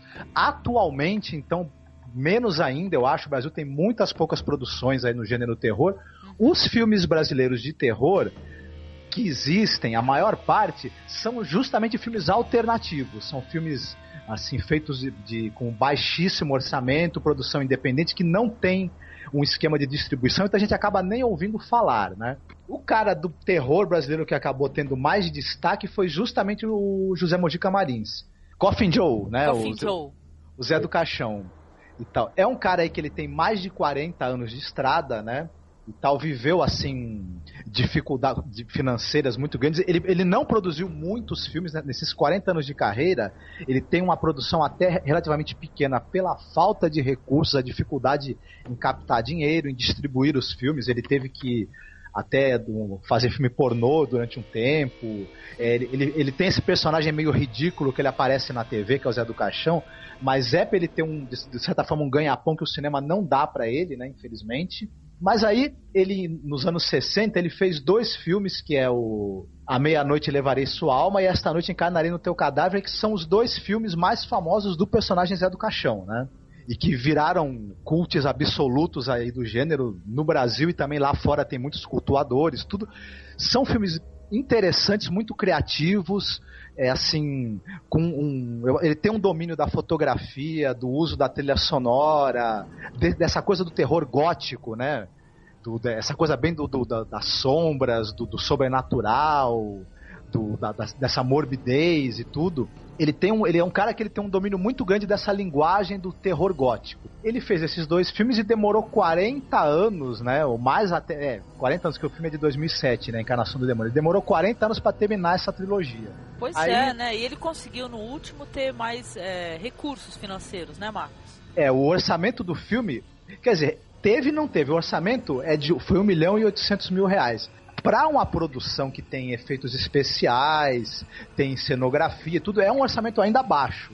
Então, aí o pessoal, até no, no, as críticas aí nos blogs, fala que esse filme é um Zé do Caixão turbinado, né? Porque como ele tava com mais grana, ele pôde, e, ele pôde ousar um pouco mais e tudo. E o, o que eu achei interessante no filme, quem já, já assistiu outros filmes dele já sabe mais ou menos o que esperar, né? Mas o que eu achei interessante é justamente isso. Depois de 40 anos, o cara virou uma figura meio cultuada tal, e deram uma grana a mais para ele fazer esse filme, uma produção melhor. Só que se você for pensar uma coisa, o Brasil, como ele não tem uma produção de filmes de terror assim contínua, você tem dificuldade para achar técnicos, pessoal que entenda da produção de um filme desse gênero, que, que entenda de efeitos especiais voltados para o terror, que, que trabalhe com efeitos de maquiagem voltados para a estética do terror. Você tem muita dificuldade em achar esses profissionais. Mas, mas tem, viu? Tem, não. Não, sabe tem. por quê? Porque eu tava até conversando com a minha irmã, ela foi no Sesc em Santos, teve uma palestra com profissionais de maquiagem de terror, bem legal, viu? Isso. Então, mas tem, esse sim, podem não ter assim no- no na mesma quantidade que tem nos Estados Isso. Unidos, por exemplo. Mas, mas tem, tem um. tem- e- e- mas é um pessoal essa, é, que, que muitos deles advêm do cinema marginal. É, é um pessoal que também trabalha muito na TV, etc. Na TV você tem a chance de utilizar esses, esses recursos técnicos e desenvolvê-los, mais do que talvez no cinema brasileiro, que não é um cinema que costume usar muito efeitos especiais ou efeito de maquiagem. Mas enfim, o, o José Mojica Marins, ele fez um filme que tecnicamente, como filme de terror, ele é impecável, é muito bem feito, é muito criativo, é um, é um filme assim transgressor, ele tem bastante de gore.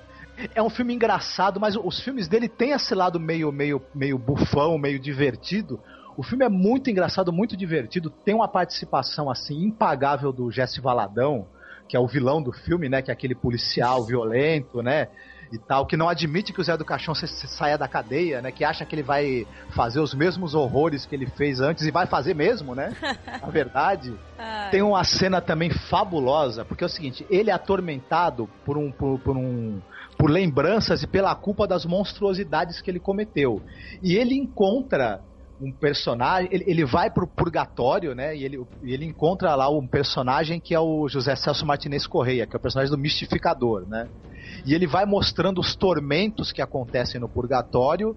E o, e o Zé do Caixão sabe que ele vai para lá, né? Ele vai passar por aqueles tormentos, por aquilo tudo, mas é, a maneira como esses tormentos são filmados, como são mostrados, essa cena ela é delirante, ela é muito bonita, ao mesmo tempo tem, ela tem um pouco de cinema extremo também, né?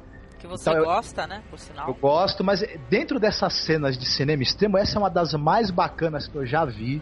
Tal, tanto esteticamente falando como, como ela, ela choca, mas ao mesmo tempo ela é muito bonita. Então o filme é, eu, pra falar uma palavra assim, não muito.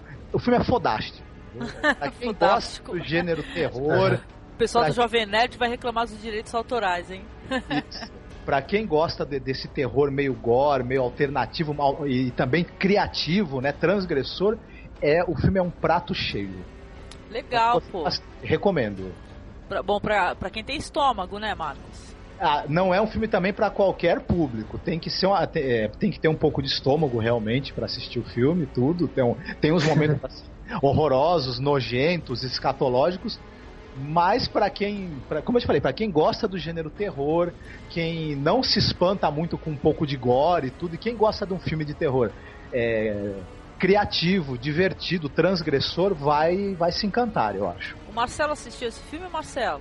Não, eu vi algumas ce- algumas partes, eu não cheguei a ver todo, não. E o que, que você Mas eu achou? vi eu, fez- eu acho que o, o Mujica, né, o Zé do Caixão, ele tem realmente uma, uma história assim, bem bacana no cinema nacional, por ter sido o pioneiro nessa, nessa questão de fazer filme de terror, no, gênero que ele gosta e faz né, muito bem ali no, no que ele se propõe a fazer e tal. Eu achei bacana de ter sido um pouco esse, como então, o Marcos falou, falou, ter uma, uma- um pouco mais de grana, apesar de ser ainda pouco dinheiro para, né, para uma produção longa-metragem, efeitos especiais, não, não é lá essas coisas, mas é porque o público, né, os filmes dele não, não são filmes pra, que vão ser vistos no- por- pelo grande público, né, por isso que fica difícil ele né, conseguir muito dinheiro, porque tem que ter um retorno, enfim.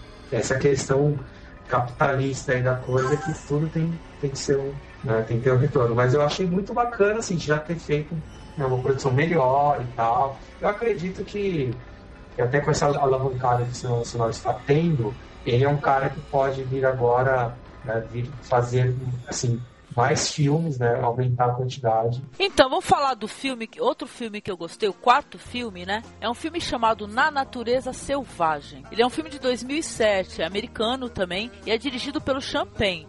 Vocês já assistiram esse filme? Na Natureza Selvagem, eu, eu assisti sim.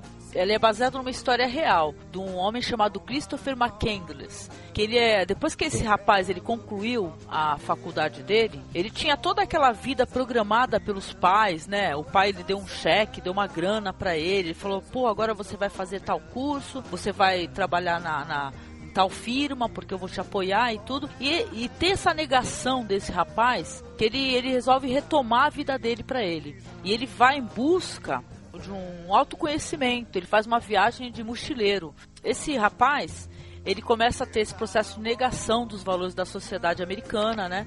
Ele doa as economias dele, ele vai viajando por aí conhecendo pessoas e trocando ideias, informações, vivência. Tá uma história muito linda. Esse processo dele que ele tem de, de, de viajar e ele conhecer as pessoas e as pessoas sentirem aquela empatia por ele é, e tal, e é muito legal. Apesar que ele tem, ele, ele, ele vai conhecendo as pessoas no caminho dele, ele não se prende, entendeu? Apesar que ele tem a oportunidade de se prender, de seguir uma, dar um outro rumo na vida dele, tem uma hora que ele conhece um senhor de idade, e ele começa a conversar muito com esse senhor. O homem, ele parece ter um ou tem um filho que não mora com ele, ou é falecido, não me recordo exatamente, mas o homem fala para ele, fique comigo, é, seja meu filho, algo do gênero assim, tudo, e ele vai, a, a, nessa viagem, ele não, ele conhece as pessoas, mas ele não se prende. Ele quer ter uma, uma viagem assim de integração espiritual com a natureza. Que é por isso que vem o título, né? Na natureza selvagem.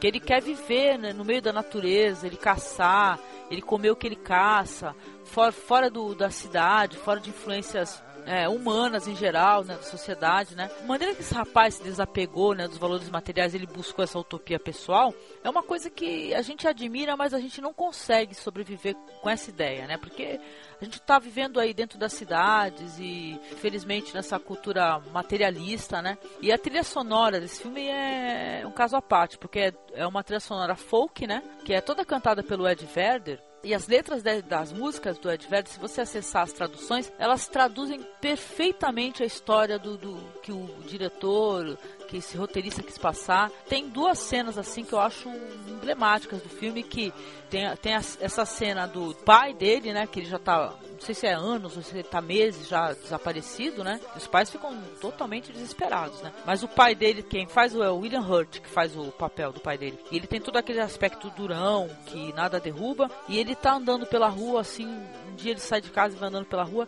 e ele desaba totalmente, ele se senta assim no, no meio da rua e começa a chorar e coloca a mão na cabeça. É uma cena muito bonita que o William Hurt fez, né? O próprio Emily Hurt, que é o rapaz que é o protagonista, ele tá excelente nesse filme. Apesar de depois ele ter feito Speed Racer, né? Que é um filme, eu acho um pouco bobinho, né? Eu acho fabulosa a atuação a atuação dele nesse filme, entendeu? Ele fez um filme importante. E esse filme é aquele filme que você assiste, você você se sente abraçado pela história, entendeu? Eu me senti assim. Até a cena da morte dele, né, desse rapaz, porque ele morre, né? É uma história meio trágica. É uma cena muito bonita, entendeu? Ele, ele morre assim olhando pro céu e tal. A história realmente é muito bonita. E a próxima vez que eu ler um livro sobre botânica, eu vou ler até o fim. Não vou deixar umas páginas faltando que já viu, né? É, porque tu lembra, Marcelo? o rapaz ele morre porque ele ingere umas plantas que ele tem um livro, ele tá lendo meio que no escuro e tal, e fala que as plantas são comestíveis.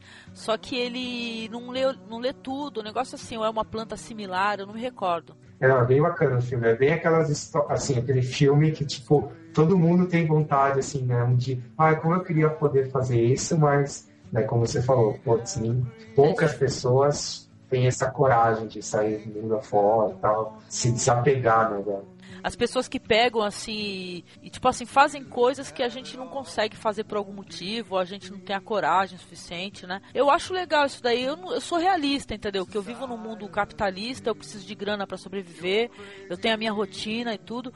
Mas você olha uma história como essa, você, você admira essa pessoa, né? Você fala assim, caramba, essa pessoa sabe, fez uma coisa que eu não consigo fazer. Eu acho uma história admirável. E é uma história que não é nem só sobre esse, essa trajetória do rapaz. É uma história que, que é interessante mostrar também a, a, as, essas pessoas que ele vai conhecendo no caminho, que são pessoas interessantes que têm uma vida é quase similar a dele. Encontra um casal de hippies que tem um trailer e tal, e eles vivem também por aí viajando. E é muito bonito. Ele encontra, encontra dois turistas suecos, se eu não me engano, também que estão no meio da natureza curtindo a vida. Eu acho um filme muito bonito, é por isso que eu citei, recomendo. E esse é um filme que com certeza você deve assistir o filme, ter a trilha sonora para ouvir, acessar as, as traduções das letras cantadas pelo Ed Vedder. É um filme fabuloso. Eu posso dar uma parte? Claro. Eu, eu também queria. É o seguinte, esse, o personagem do filme, o, o Christopher McCandless, ele resolveu fazer essa viagem para o Alasca, se isolar um pouco na natureza, influenciado, como você mesma tinha falado, pela leitura do, de um livro chamado O Alden, que é um livro do Henry David Thoreau. E eu, eu acho que também era interessante recomendar que as pessoas procurassem, quem gostou do filme, tente ler esse livro, porque o, o, o esse poeta americano Thoreau, ele vive uma experiência muito parecida. Ele, ele se, se infiltra num bosque às, às margens do rio Alden e tenta viver uma. Ele vive durante dois anos isolado ali, só convivendo com a natureza e tal. E Mas é, com suas ressalvas, né? Porque é... eu, eu, eu acho que o Thoreau acho que a gente até conversou sobre isso. Ele era um grande. Ele, ele foi pro meio do mato viver, mas ele tinha total estrutura para isso, né, Marco? Ah, então, o diferente desse, desse menino que ele, é, ele vai sem ter o devido conhecimento sem a, sem a devida preparação e acaba as coisas não dando muito certo. O, o cara que inspirou ele nessa aventura, o Turro, ele era um cara que ele, que ele conseguiu sobreviver no, no, na floresta porque ele já conhecia a vida no campo, já era um cara que era preparado para aquilo. Tanto é que ele construiu a própria cabana dele para viver, os próprios móveis que ele, que ele tinha em casa, ele mesmo já tinha construído. Então ele era um cara que ele já estava mais ou menos acostumado com a vida assim na, na natureza. E era uma outra época, isso daí Era uma século? outra época, isso é século, século XIX. Esse. Esse escritor, o Turro, coincidentemente, era o escritor preferido do Mahatma Gandhi. Foi ah, o cara é? que, que influenciou o Mahatma Gandhi a fazer a desobediência civil e tal. Então é interessante conhecer a obra desse escritor. Então vamos lá, vou falar o último filme aqui que eu fiz uma ordem decrescente, né? Então seria o meu filme favorito, eu vivo recomendando para todo mundo. Eu brinco que, sei lá, umas 20, 30 pessoas assim assistiram esse filme por minha, por minha causa, assim, porque eu encho tanto a bola e realmente, quando eu assisti, esse foi aquele filme, muitas pessoas falam, putz, esse filme mudou minha vida, esse filme...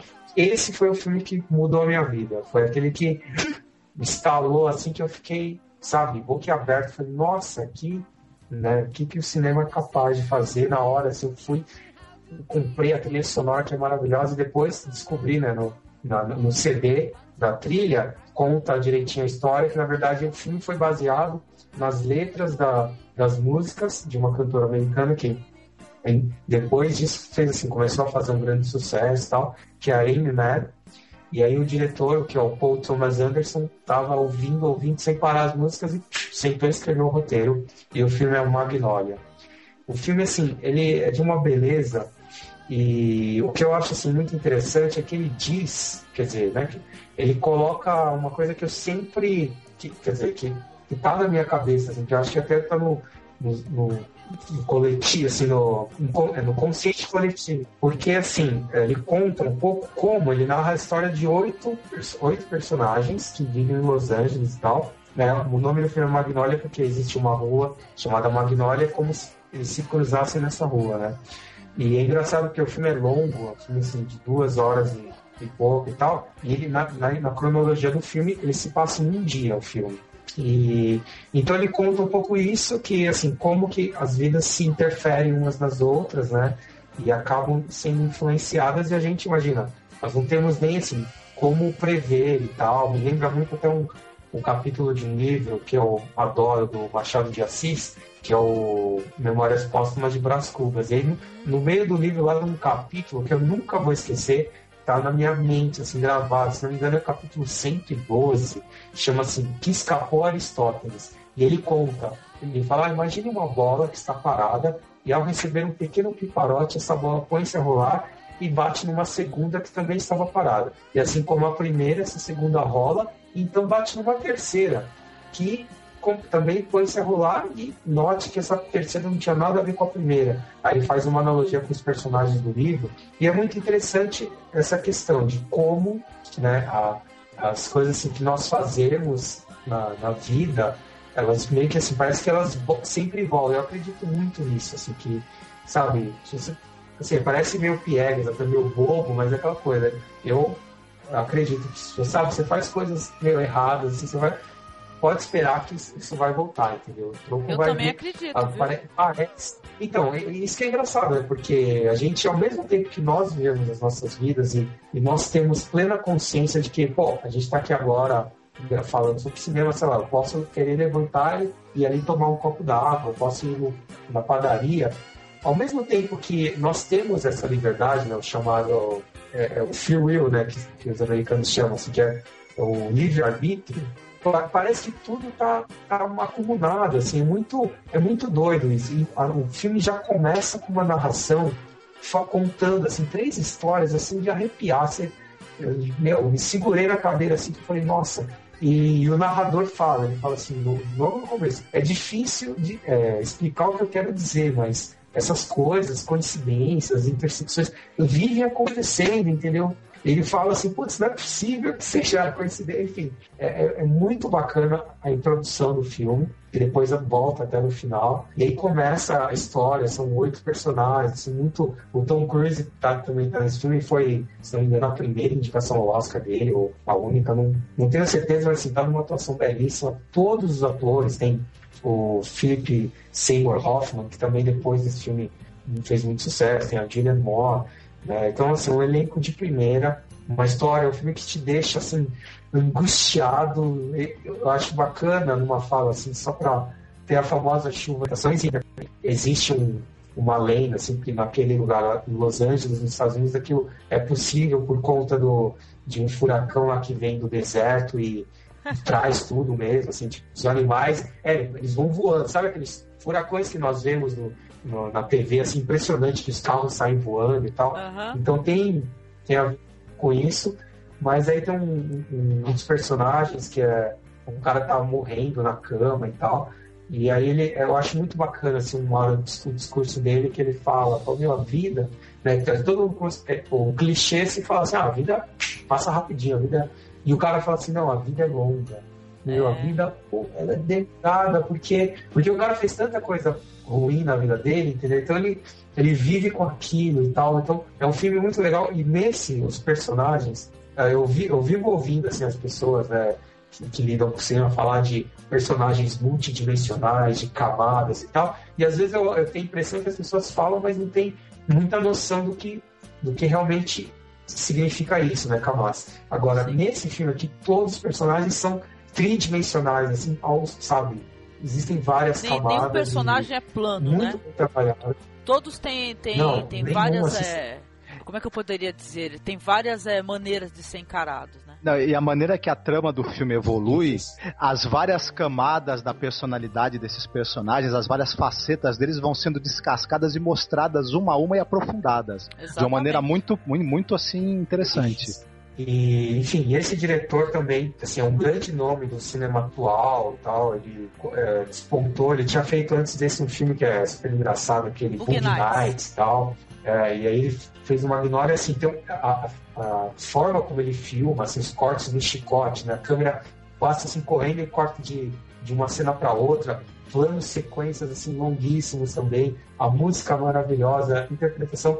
É um filme, assim, certamente é o meu filme favorito, assim, de todos os tempos. Um, um belíssimo filme também. Já assisti mais de, sei lá, 100 vezes. Adoro, muito bom, recomendo. Quem não viu, assim, veja, porque é maravilhoso o filme. Quem não viu, veja logo, que é um filme maravilhoso e comente com a gente lá no blog. É, antes de eu entrar no filme, eu só queria dizer uma coisa. Magnolia é um dos melhores filmes que eu vi em toda a minha vida. Re concordo com o Marcelo 100%. Aliás, o, não, aliás, todos os filmes do Paul Thomas Anderson são espetaculares. O cara é. É, é o cara. Ele é o cara. É um ótimo diretor, né? é, agora, vou falar do último filme, né? Esse é um filme que até eu acho difícil de, de, de para começar para categorizá-lo, né? O nome do filme é Nós que aqui estamos por vós esperamos. Nossa, demais. É, é, um filme que eu tenho, eu gosto muito dele, tenho, tenho um carinho muito grande por esse filme. Ele está completando 10 anos esse ano, ele foi lançado em 1999, né? Dirigido pelo Marcelo Mazagão. E esse filme ele é uma espécie, eu, eu chamo ele de um falso documentário porque ele, essa frase nós que aqui estamos por vós esperamos que dá título ao filme, ela é uma inscrição da porta de um cemitério, do portão de um cemitério. Sim. Então o filme, ele basicamente são imagens do século XX. O filme é uma espécie de memorialismo do século XX. Ele pega o que o século XX trouxe mudanças na, na, sociais, na tecnologia, nas comunicações, no, no papel da mulher na sociedade.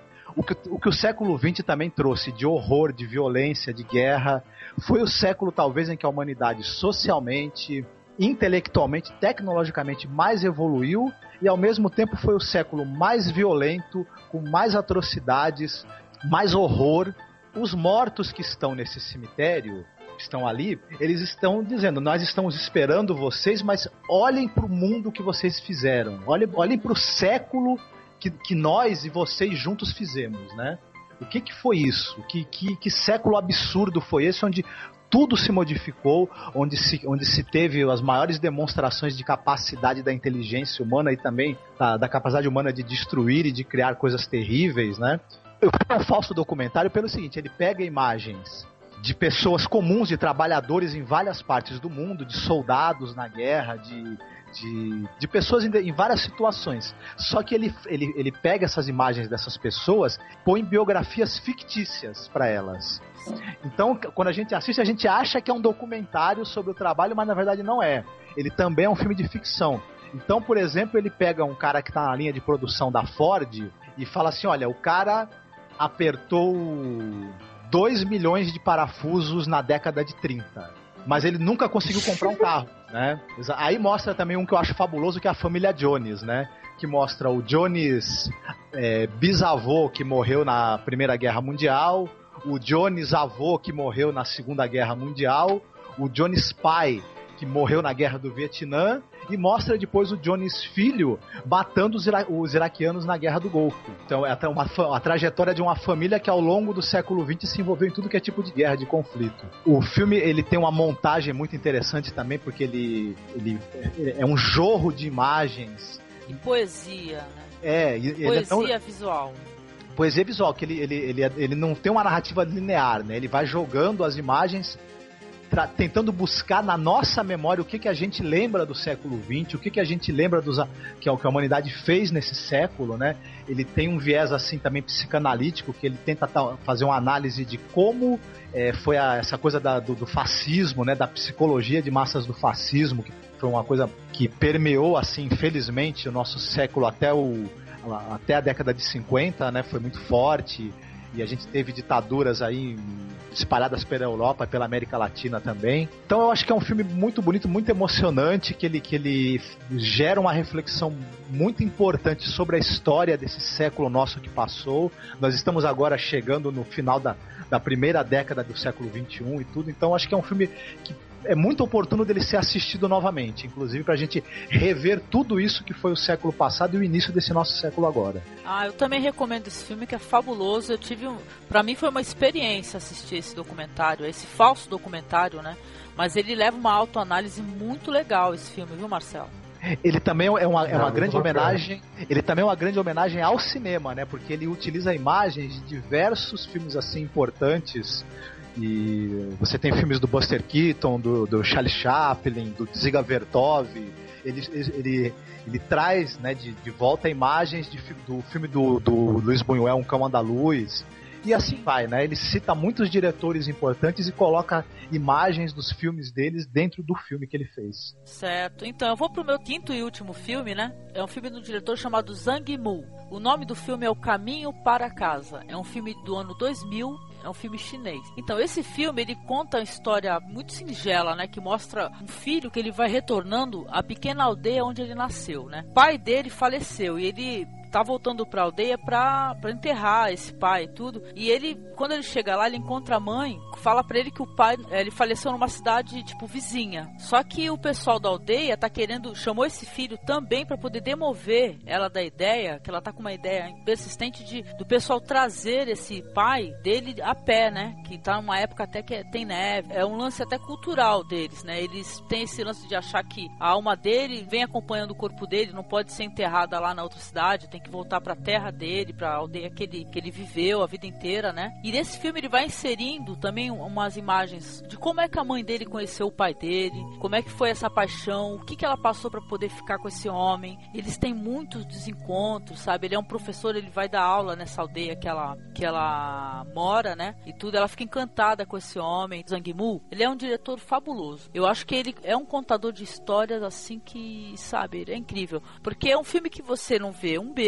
porque não tem um beijo no filme, não tem os finalmente, né, que nem falam por aí. Ele conta uma história maravilhosa de amor e tudo de uma maneira muito muito bela e sem necessitar disso, as pessoas compreendem. Tem até um lance no filme que quando tá mostrando o momento presente, que é quando aquele filho tá lá do lado da mãe velhinha, as imagens são em preto e branco. E quando ele tá, é, tipo assim, lembrando, ela tá lembrando, tendo aquelas recordações, o filho narrando tudo, fica tudo colorido, maravilhoso, tem aquela fotografia incrível, aqueles, aquelas montanhas verdes e muitas flores e tal. O filme tem uma fotografia incrível, que é a marca registrada desse diretor, né? E a história é muito bonita. Gostei desse filme por causa disso, por causa dessa belíssima história de amor. E eu falei desse filme porque esse filme foi, como é que eu posso dizer? Foi a minha inserção no cinema asiático, praticamente. Porque eu não conhecia nada do cinema coreano, ou japonês, ou, ou iraniano, que fosse, né? Mas eu assistindo a televisão aí no meio da noite, eu, eu dei com esse filme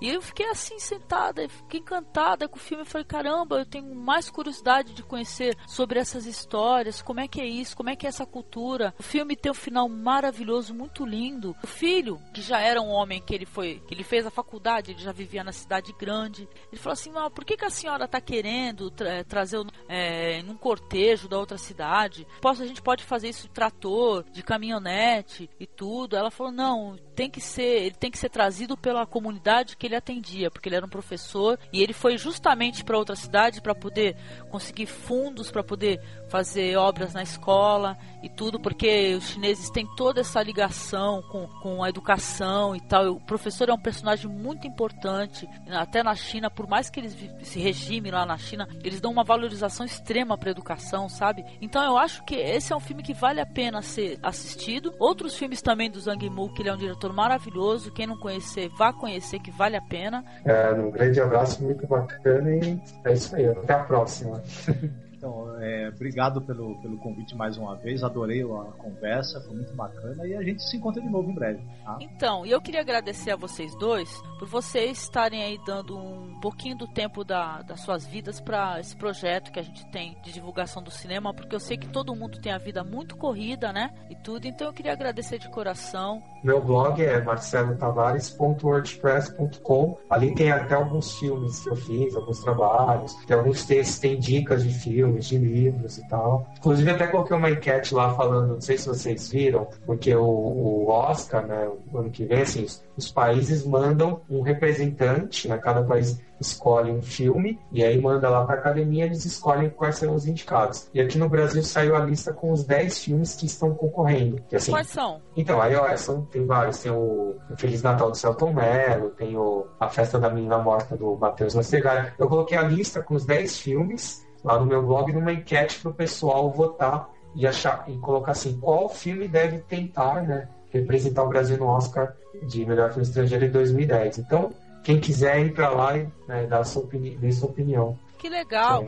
então, pessoal, entrem lá no blog lá do Marcelo e votem lá na enquete também. Vamos entrar nessa discussão e ver quem é que o Brasil pode representar melhor, né? Qual filme que representaria melhor, é. né? Espero que o pessoal acesse o, o podcast, escute é, e o mais importante, gost... comente, né, Marcos? Comentem. Dê o feedback, né? Isso, dê um feedback. A gente gostaria também, talvez, que mais pessoas é, se motivassem a participar do podcast. Se você é alguém que gosta de cinema, que e, e, e, escutar o podcast, gostar das discussões e quiser participar, entre em contato também com a gente. Por favor. Ah? Então, eu agradeço aos dois e fica aqui mais um podcast para vocês. Comentem lá no blog. Nós temos o e-mail contato.cinemasmorra.com gmail.com. Você pode deixar a sua mensagem de voz, que a gente também coloca aqui no podcast. Se você quiser participar, que nem o Marcos falou, pode mandar também um e-mail, tá? Que a gente grava os podcasts via Skype. É sempre bom ter mais alguém para falar sobre cinema, tá ok? E boa noite, muito obrigada. Tchau, Marcos. Tchau, Marcelo. Tchau, até a próxima. Boa noite. tchau. tchau. tchau. Até mais. Até mais.